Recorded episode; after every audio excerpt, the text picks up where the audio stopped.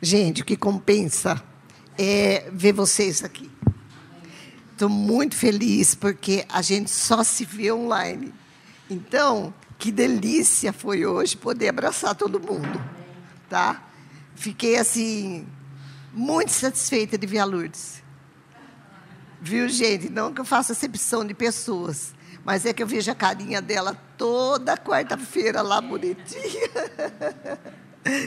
Daí eu fiquei muito feliz de, de, ver todos vocês aqui. Então, glória a Deus por isso. Gente, é todo sábado às 5 da manhã mesmo. e eu não conheço a maioria, mas tem sido uma, uma bênção para a minha vida. Tá? É, Deus prepara umas coisas que a gente não sabe, né? É, e daí eu queria compartilhar com vocês, com a igreja, uh, no Evangelho de João, capítulo 5. Vamos lá no capítulo 5, que é uma passagem maravilhosa. E que o Espírito Santo de Deus venha falar no nosso coração nessa manhã. Senhor, que teu nome seja honrado, glorificado, amado, adorado. Ó oh, Senhor, que essa palavra que o Senhor deixou para nós, esse testamento, ó oh, Deus, possa penetrar profundamente na nossa alma e que o Senhor venha nos ensinar nessa manhã.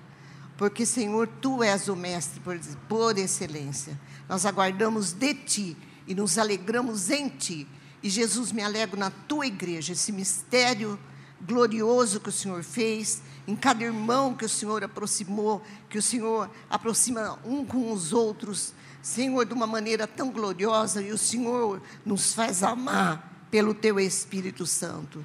Deus, somos um pelo Teu Espírito Santo. E nós te agradecemos por isso. Gente, a igreja é maravilhosa. Uh, não sei viver sem a igreja de Cristo. Gente, capítulo 5. Eu falei para ti, reclamei que esse né, púlpito dela aqui é pequeno, porque a minha Bíblia é grande e eu não consigo usar uma pequena. Falei, ô, esse negócio aqui, mas é que quase não vem, né? Então vamos lá, gente. Passadas essas coisas, havia uma festa dos judeus e Jesus subiu para Jerusalém. Capítulo 5, versículo 1.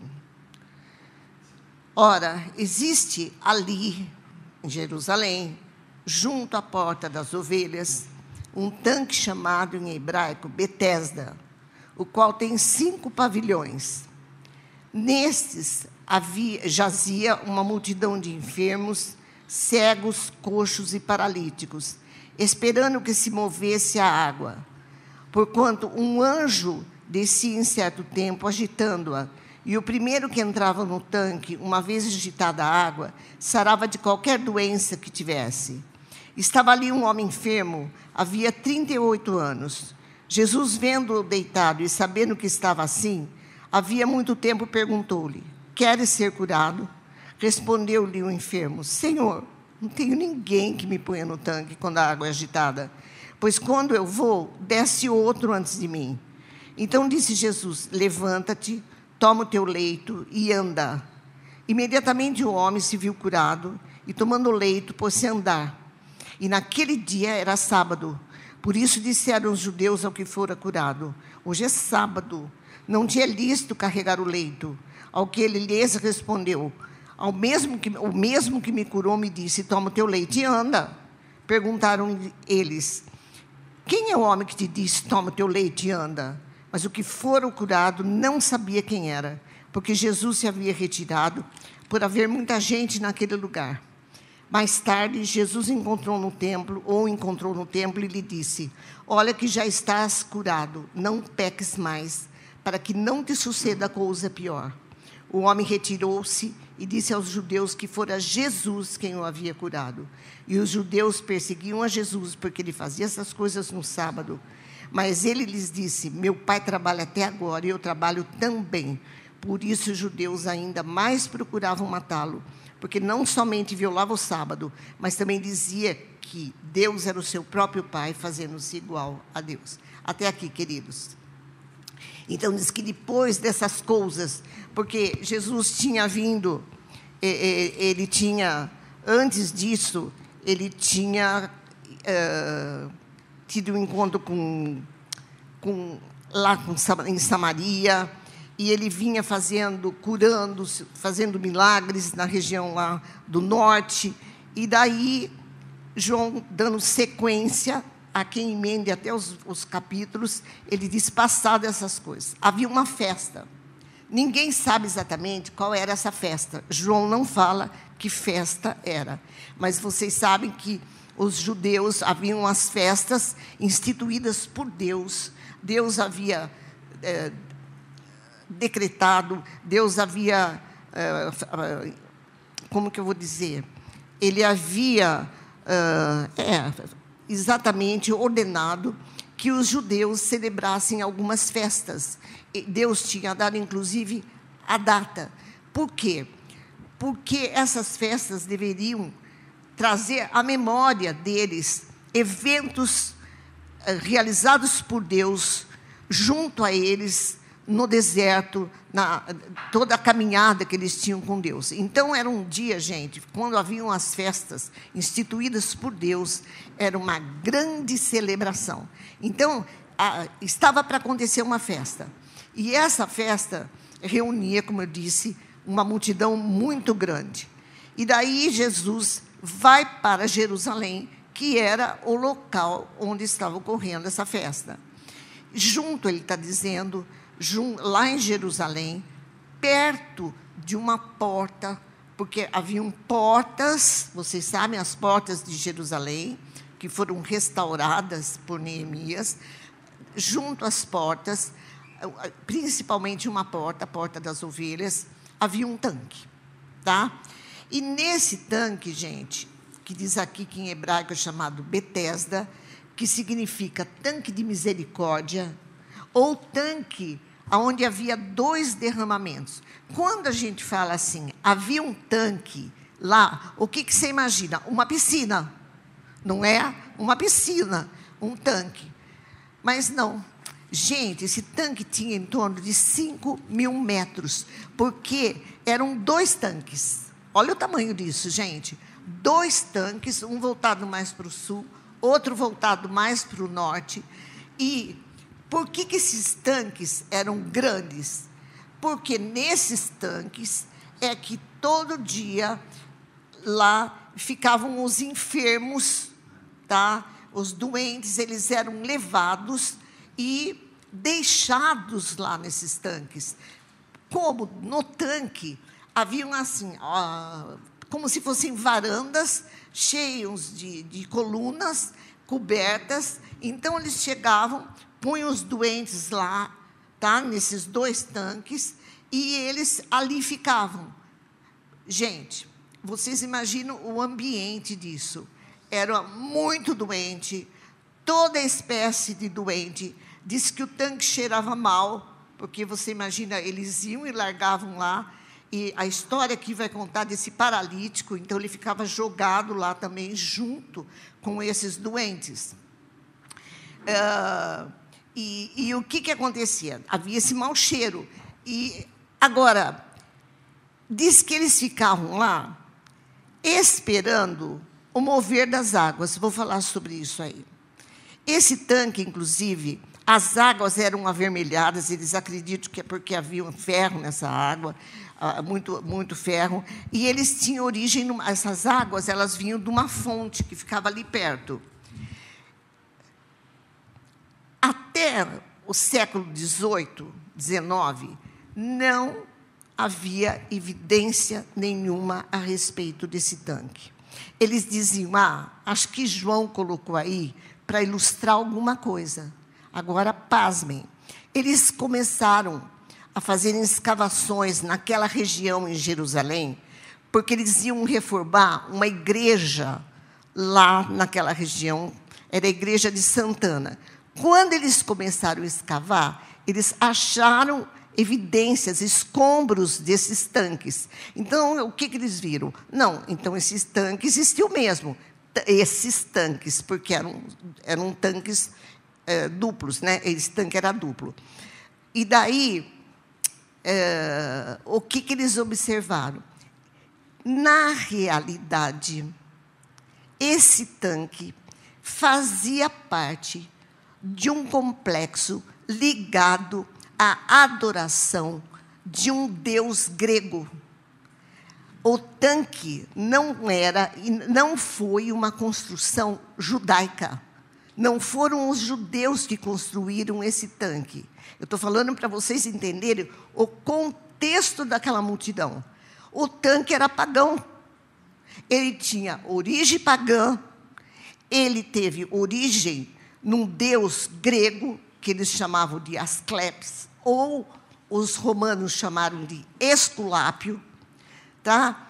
E para vocês terem uma ideia, isso era tão ah, vamos dizer assim, eles, esses templos, não é esse em Jerusalém havia um, mas na região ali da Europa, da Ásia, havia em torno de 400 tanques, chamados tanques hospitais, ligados a esse Deus, entre aspas, chamado Esculápio.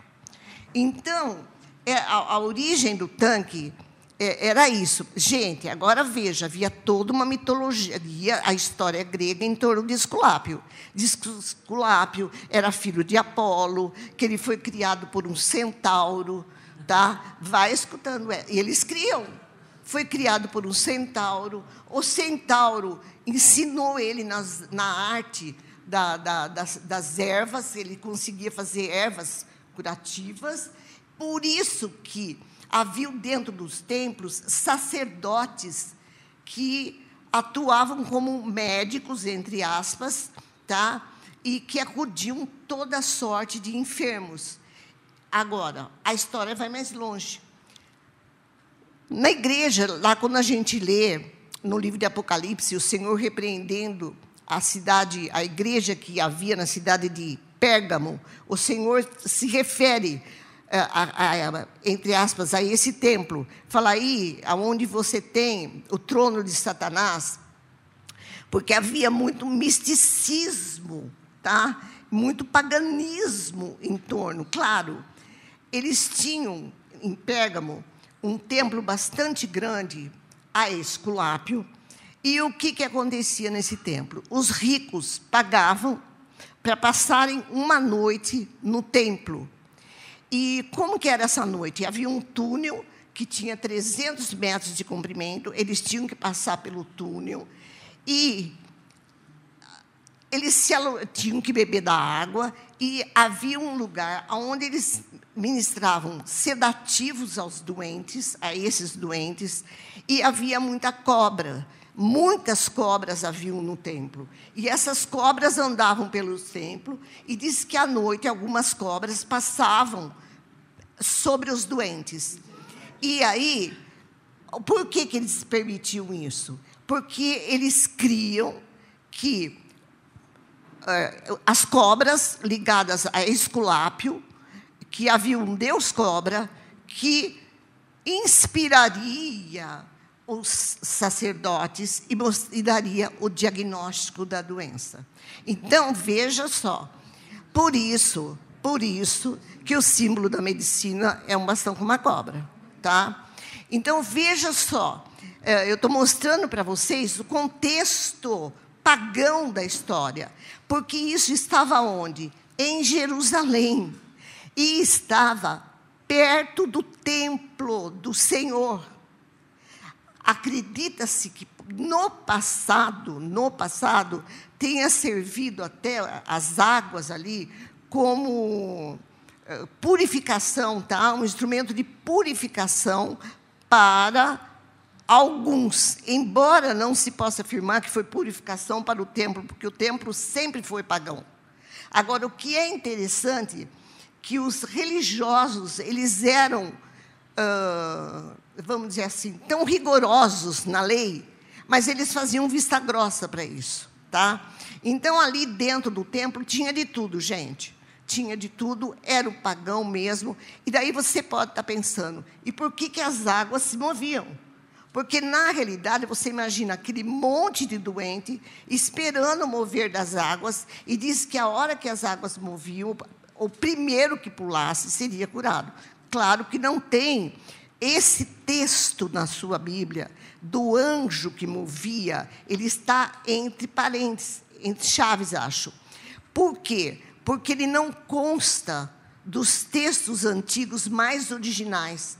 Acredita-se que quando João faz referência nesse versículo a respeito do anjo que movia as águas, ele está foi um copista mais tarde, posteriormente, porque na realidade você não tem original original, tá? As cópias foram encontradas e alguns copistas acrescentaram textos. Por que que deixaram? Porque o texto não modifica o contexto, tá? Então eles deixaram ali e ficou por isso mesmo. Mas não posso e jamais eu afirmaria que o anjo descia e sacudia as águas. Tá? Então, o que, que acredita-se? Que haviam fenômenos naturais, porque o, o, o tanque era ligado a uma fonte, poderia ser tanto o movimento de água na fonte, a provisão maior ou menor que agitava a água, mas também que os sacerdotes judaicos, judeus, faziam o quê? Às vezes eles fechavam, eles tinham uma maneira de diminuir a água ou aumentar a água por causa da multidão que chegava. Claro. O que você fica sabendo então? Que haviam dois tanques, que esses tanques eram enormes por causa da quantidade muito grande que havia lá de doente e que de verdade, de tempos em tempos, a água se movia. Mas não é evidência que no mover das águas havia cura. Mas o que acontece? Eles ficavam lá. Eles ficavam lá esperando, tá? Porque eles criam nisso. E era a única esperança que eles tinham de cura, tá? Havia todo um, misticismo uma, em torno desse tanque, tá? como se fosse uma coisa mágica mesmo. E daí o que, que João coloca? Que lá estava quem? Esse homem, gente. A ti falou de tempo, de tempo de Deus. Você imagina uma coisa: o homem fazia 38 anos que ele estava lá esperando por um milagre. Tá? Esperando por um milagre. João não fala do passado desse homem. A gente não sabe nada dele. Só sabemos uma coisa: que ele estava só. Ele não tinha ninguém que pegasse ele e jogasse ele dentro do tanque quando as águas se moviam, tá? E daí você imagina todos lá olhando fixamente para a água. Tá? Todos estavam ali olhando. Ah, e aquela rotina diária, né? Porque todo dia, todo dia coloca lá, fica lá, volta, esperando de novo, tá? E daí jamais, né, gente? Eles podiam, ele particularmente podia imaginar que naquele dia Jesus entraria ali, especialmente para buscá-lo. Não sei, João não fala, porque que no meio daquela multidão, Jesus foi para ele. Ele descreve no meio daqueles miseráveis só a cura deste homem, tá? E ali estava chegando para tirá-lo daquela miséria, não um anjo, mas o Verbo que se fez carne, Jesus, o Deus na terra. E é tão lindo que Jesus chega para ele e fala: Você quer ser curado? Tá? Para ele chegar, eu fico imaginando que, olha para mim, tira o olho dessa água, olha para mim, você quer ser curado? E ele, na hora, ele não sabe quem é Jesus. Talvez até ele pensasse assim: ó, ele vai me jogar na água chegou alguém que vai me tirar daqui, tá? Alguém que se importou comigo. Porque a preocupação dele, Ti, qual era? Andar. E a preocupação dele, primeiro, ele qual era? Pular na água. Era essa a única coisa que ele pensava que seria o melhor para ele. Gente, isso acontece com a gente também. E aconteceu na nossa vida. Mal sabia ele que o que Jesus ia dar para ele não era só perna. Não era só perna para andar. Jesus estava ali buscando a sua ovelha para dar vida eterna para ele. E quando eu estava lendo, veja só, é, essa passagem, ainda eu pensei, Senhor, é, nós estávamos assim, todos paralisados e olhando, esperando alguma coisa na vida, um mover de água, vamos dizer entre aspas, alguma coisa que viesse solucionar algum, algo na nossa vida, ou uma carência, ou qualquer coisa, porque também não conhecíamos o Senhor. Esse, olha que coisa tremenda isso.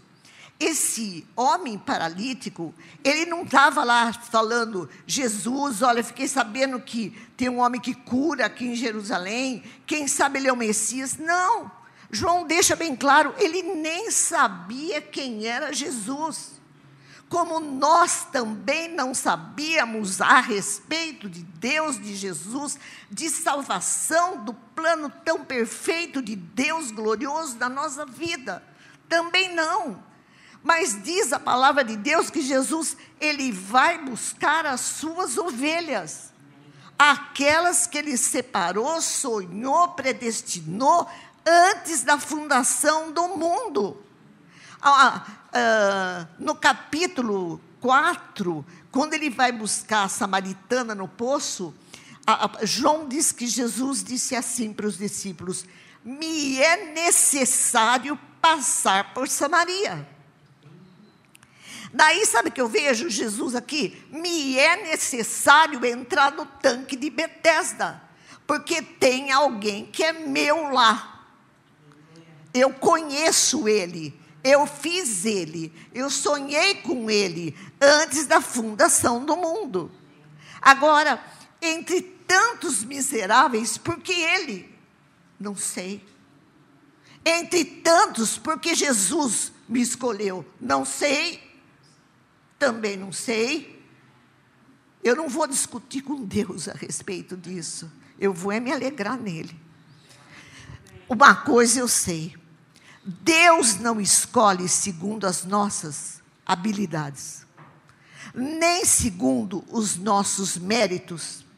Diz que Deus escolheu as coisas loucas desse mundo e quando você olha para você, você fala: Deus é coisa louca mesmo que o Senhor escolheu. Tá? Ele olha para quem? Ele olha para o órfão, ele olha para a viúva, ele olha para aquele que fala: não vai dar mais. Agora, por que 38 anos, gente? Não sei. Como a ti falou, para um foi 30, outro 40, foi mais da meia vida dele. Outro 20. Deus tem o seu programa e Deus tem o seu tempo e Deus é soberano. A única coisa que eu sei, eu não entendo o seu tempo, Senhor, mas eu entendo o teu caráter. Eu sei quem tu és. Agora, a maneira que tu ages, eu não sei. Não sei. Mas eu sei que o Senhor faz o melhor. E nada passa desapercebido ao Senhor. Sabe? Antes de, bom, vamos, a gente antes de encontrar o Senhor, quantas, quantas e quantas vezes a gente ficava esperando mover de águas dentro de um paganismo miserável, esperando alguma coisa se agitar para acontecer alguma coisa na nossa vida, e às vezes você olhava, não era na sua vida que parece que estava resolvido, parece que estava resolvido na vida do outro. Eu falava, ele pulou primeiro na água do que eu. Não é? Parece que ele pulou primeiro que eu. O que, que ele fez? E o que, que eu preciso fazer que eu não consigo fazer? Mas eu não tenho que fazer nada, porque quem faz é Deus. E Deus tira a gente de lá, gente. Agora veja, da mesma maneira que nós estávamos numa rotina na nossa vida, não é?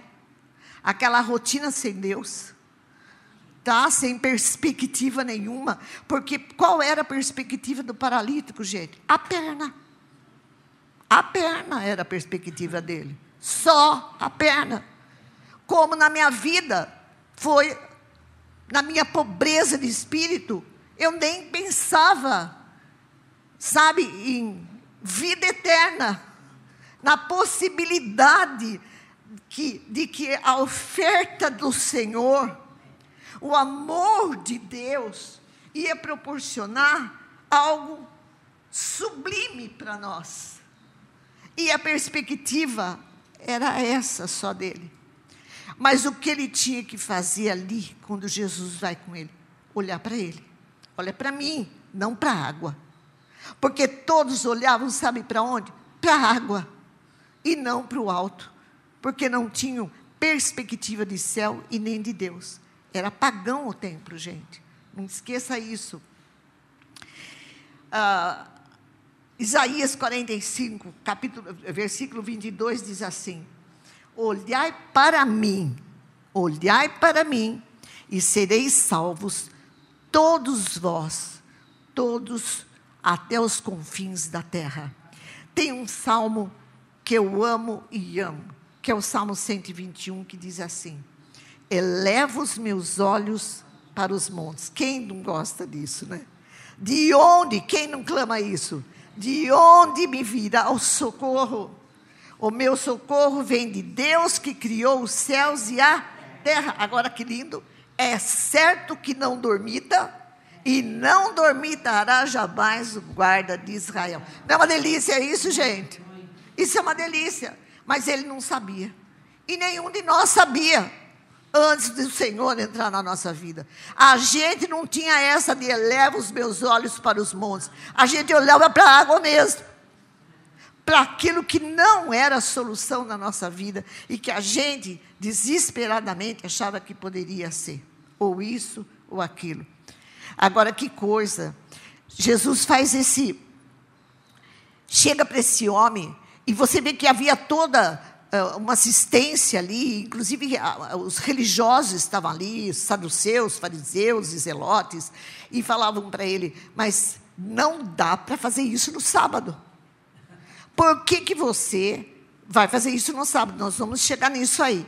Jesus não estava preocupado com o sábado, gente, porque o sábado não foi instituído para Deus, foi instituído por causa do homem, tá? Para que o homem descansasse Jesus estava preocupado com isso. Agora, para, e eles estavam observando ali, para um religioso carregar uma agulha no sábado já era pecado, não podia. Agora, o que, que passa na frente deles? Um homem carregando uma cama. O que? Pensa, era uma esteira. Eu acho lindo Jesus falar para ele: queres ser curado?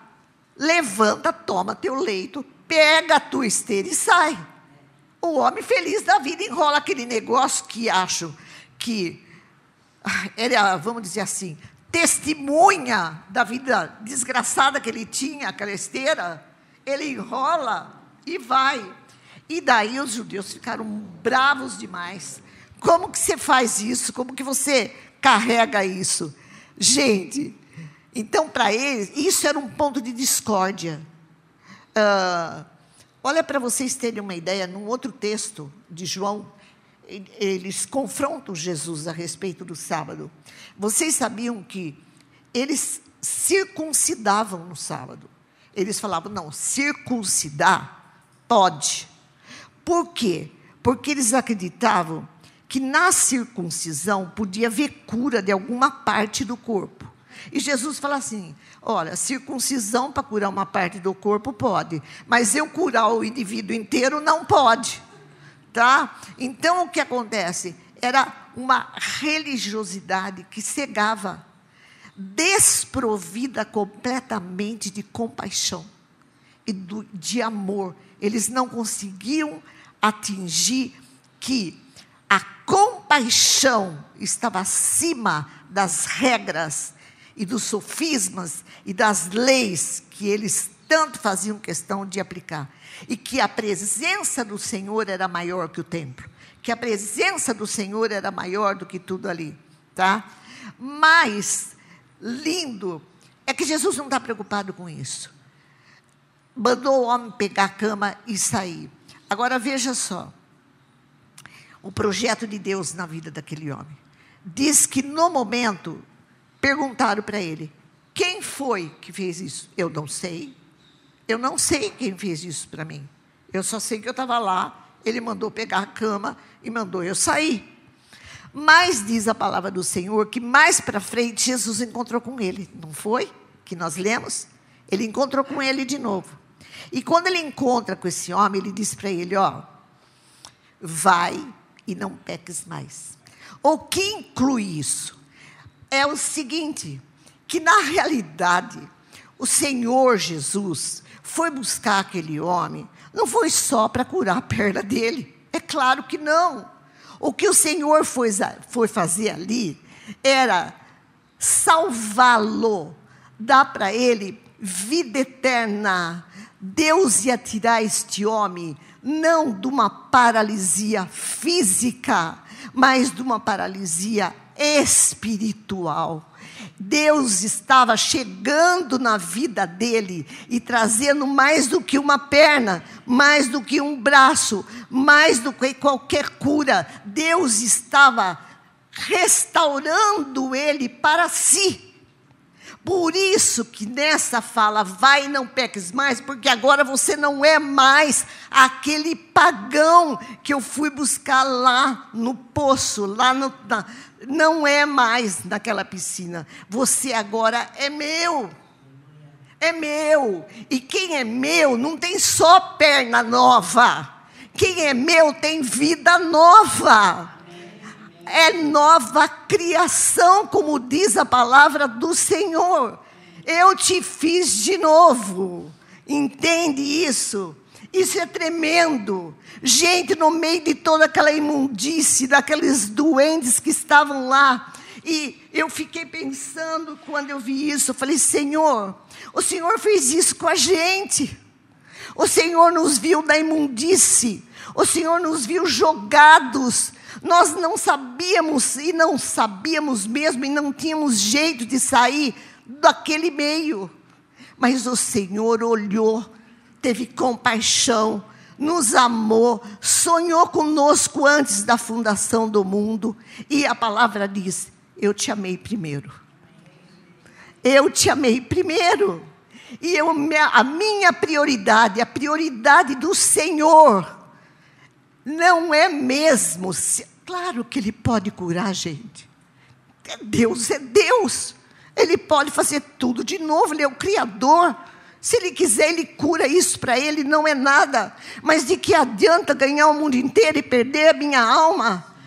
Deus, quando vem na minha vida, às vezes Ele usa até a cura para se mostrar, mas o objetivo dele qual é? Eu vou curar você do pecado. Você não vai ser mais o que você era antes. Você era adâmico, mas agora eu faço de você pecador, doente, carente, imundo, perdido. Eu faço de você filho de Deus. Faço você para mim. Eu acho isso lindo. E sabe quando eu vejo aquele homem pegando aquela, aquela esteira, sabe? E falando, vai, o Senhor falou para ele: toma seu leite e anda. E anda. Sabe? A mesma coisa com a gente. Anda. Mas o seu caminhar agora não é só aqui na terra. Anda, porque agora você vai andar a caminho do céu. Entende? O nosso andar mesmo aqui na terra é espiritual.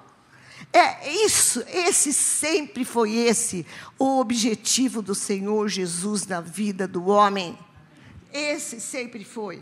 E ele sempre ele vai buscar o seu, as suas ovelhas, tá? Ah, e eu amo a Deus porque entre tudo, a perspectiva de Deus não é a nossa perspectiva. Louvado seja o Senhor por isso porque a nossa perspectiva é pobre demais em todas as áreas. E Deus, só o Espírito Santo de Deus, pode colocar em nós essa ânsia, essa perspectiva maior de Deus. Está dando para entender? O Espírito Santo faz isso para nós. Eu só sei que a graça do Senhor alcançou esse homem de uma maneira extraordinária. Ele esperava mover das águas, mas ele não sabia que o que traz libertação para o homem não é mover de águas, não é o paganismo, não são coisas, mas é o Calvário. Era o Calvário. Qual de nós podia imaginar a glória do Calvário? Qual de nós podia imaginar que ali na cruz, tá? Ali na cruz, Jesus estava fazendo aquilo que ele e o Pai planejaram durante a eternidade a favor de toda uma humanidade que estava perdida e sem esperança. E daí nós aqui na terra, sem Deus, na ausência de Deus, a nossa perspectiva sempre é terra. Sem Deus, qual é a nossa perspectiva? Coisas e terra. Terra é o nosso mundo. Daí vem Jesus dizer: a terra não é seu mundo. Meu reino não é desse mundo. Eu criei vocês não é para essa terra, mas eu criei vocês para mim e para o céu, para a eternidade. E daí o Espírito Santo que abre e que dilata o nosso coração e a nossa mente para que a gente possa enxergar isso. João 10, falando a respeito dessa compaixão do Senhor, a respeito do seu amor pelas suas ovelhas. Olha o que ele fala, gente. Abra comigo lá em João 10. João 10, capítulo, versículo 14. Versículo 14.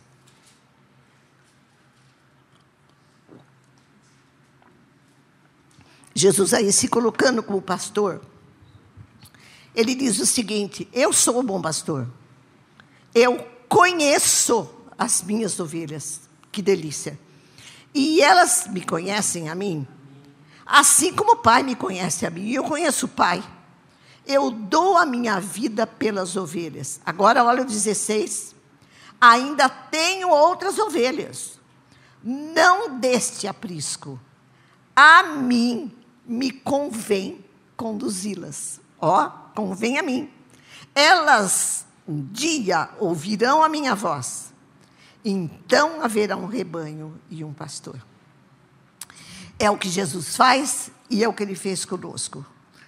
Uh, palavra do Senhor, não sei onde está esse versículo, mas lembrei agora, que diz assim: Está chegando a hora, e já chegou, em que os mortos ouvirão a voz do Filho de Deus e viverão.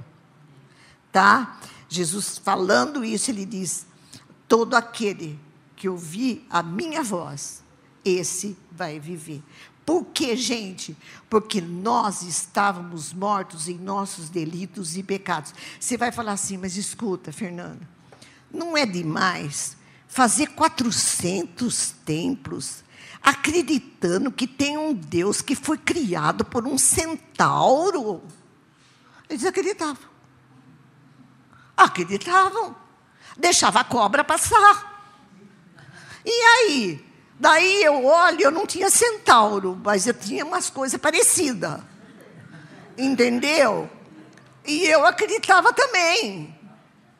E eu sei lá até onde eu teria ido se Jesus não entra na minha vida e fala: para por aqui e olha para mim. E daí você fala: como que os religiosos até permitiam esse negócio? Permitiam, gente um paganismo misturado com uma religiosidade, um misticismo, e o povo estava lá. Mas está dando para entender o estado da humanidade sem Deus? Está dando para entender o que a queda fez na nossa vida? O que a queda fez na vida do homem? Buscando deuses que não são deuses, acreditando no poder das cobras, acreditando no poder do centauro, sei lá de quem, e desprovido completamente de, da, do conhecimento de Deus. Isso é um aspecto aonde o homem tem que olhar para si e falar: Não tem saída. Miserável homem que sou, não tem saída. Agora, quem vai mostrar para mim, para você, que você é miserável, pobre, cego e nu? Só o Espírito Santo de Deus. Agora, se imagine naquele poço, se imagine no meio da, da humanidade. Gente, eu não estava, nós não estávamos num tanque imundo, mas no mundo imundo num ambiente imundo. Por quê? Porque o pecado entrou na vida do homem. E o homem começou a buscar e a fazer e a ser aquilo que Deus não determinou para ele. Nós estávamos lá, como o paralítico estava lá. Agora vamos imaginar lá onde estávamos e de repente Deus havia planejado um dia na tua vida na minha vida.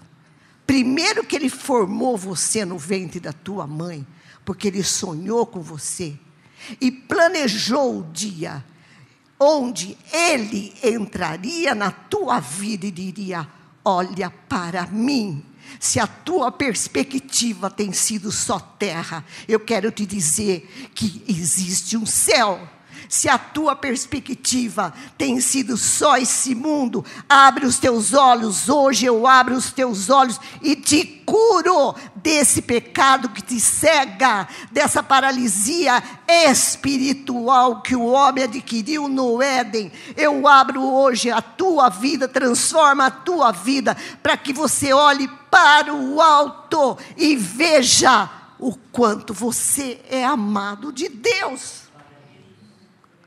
Gente, tantas vezes nós cantamos, ó oh, Senhor, Tu és o meu amado.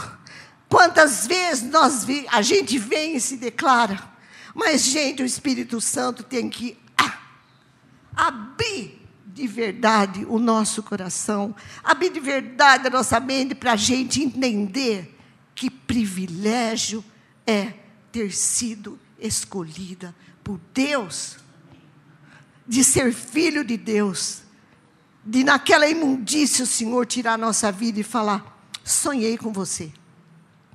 Sonhei com você, te fiz para mim. O teu destino é além daquilo que você pensava que fosse. Toma o teu leito e anda.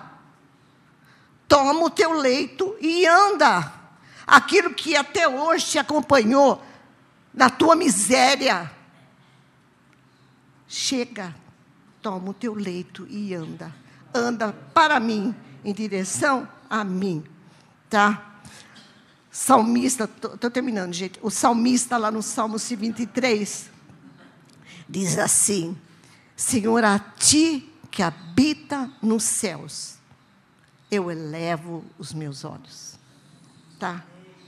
Como lá no Salmo nós vimos: De onde me virá o socorro? Gente, dentro do coração do homem, Deus pôs eternidade. Esse vazio de eternidade que há na nossa alma, nada nessa terra, como não poderia preencher o vazio. Gente, imaginou aquele homem? Ele não tinha esperança mais. Ele não tinha. Ele ia lá, acho que porque ele ia. Mas que esperança ele tinha? Ninguém ia jogar ele na água. Ele não tinha perna para andar. Ele estava acostumado, sabe aonde? Na imundície. Ele estava acostumado com o cheiro das feridas. Ele acostumou com o cheiro, como nós, como homem sem Cristo está acostumado com o cheiro do mundo. O homem sem Cristo está acostumado com o cheiro do mundo, com a imundícia do mundo. Ele está acostumado na sujeira, mas o Senhor não nos fez para isso. Paulo diz que aquele que é de Cristo tem cheiro de Cristo. E o cheiro de Cristo é vida para aquele que crê. Deus tem colocado outro cheiro em nós. Ele falou: separei vocês para que agora que vocês sabem, a vida de vocês vai ser diferente mesmo. Serão sal e serão luz aqui na terra. Que o Senhor Jesus Cristo possa ser mais amado nessa manhã por nós. Mais amado. Que essa palavra que nós compartilhamos, todos nós ex-paralíticos, ex-paralíticos, possamos nos alegrar na obra maravilhosa de compaixão, de amor que Jesus Cristo tem feito na nossa vida. Gente, isso vai passar. É uma delícia estar aqui com vocês, a igreja, sabendo que Jesus Cristo é o corpo, que nós somos do Senhor, e eu sei que no mundo tereis aflições, porque temos muitas, mas tem de bom ânimo, Deus, Jesus diz que tudo vai passar. Nós estamos indo e logo estaremos lá. Porque o Senhor, não sei como é que é. Paulo disse que nem olhos viram, nem ouvidos ouviram Nenhum coração humano pode sequer imaginar o que Deus tem preparado para aqueles que o amam. Não imagino, Senhor, minha mente é pequena, mas me deleito nisso, que há um futuro, há um destino, e isso vai passar. Nós estamos, pegamos um dia nossa tenda, nosso leito, e caminhamos agora, não mais paralíticos, em direção à nossa casa, à nossa casa celestial. Amém, queridos? Jesus, nós te louvamos, Senhor. Te louvamos e te louvamos pela tua palavra. Jesus, obrigada porque o Senhor inspirou João para ele registrar isso para nós, para mostrar quem o Senhor é. Deus, muito obrigada por esse testamento que o Senhor tem deixado. Oh, Deus, muito obrigada por essa verdade. A tua palavra tem alimentado a nossa alma. A tua palavra tem sido prumo na nossa vida. O teu espírito tem alegrado o nosso coração. Jesus, obrigada pelo Calvário. Obrigada por essa obra de amor maravilhosa. Obrigada pela eternidade. Obrigada porque o Senhor nos planejou. Obrigada porque o Senhor nos escolheu. Deus, não entendemos mesmo. Não sabemos, mas cremos. Porque o Senhor disse que será assim e é assim. Obrigada pela salvação. Obrigada porque o Senhor nos tirou a paralisia espiritual. Obrigada porque o Senhor abriu os nossos olhos. E obrigada porque o Senhor nos tem sustentado dia após dia. Obrigada porque somos a tua igreja, Senhor. Aleluia. Obrigada porque somos o teu corpo e tu és o cabeça desse corpo. Obrigada, Senhor. Ó oh Deus, bem que fala mesmo a tua palavra. Cristo em vós é esperança da glória. Oh Deus, Cristo em vós é esperança da glória. Obrigada por essa dádiva, Senhor. Obrigada por esse amor. E obrigada por essa manhã. Em nome do Senhor Jesus. Amém.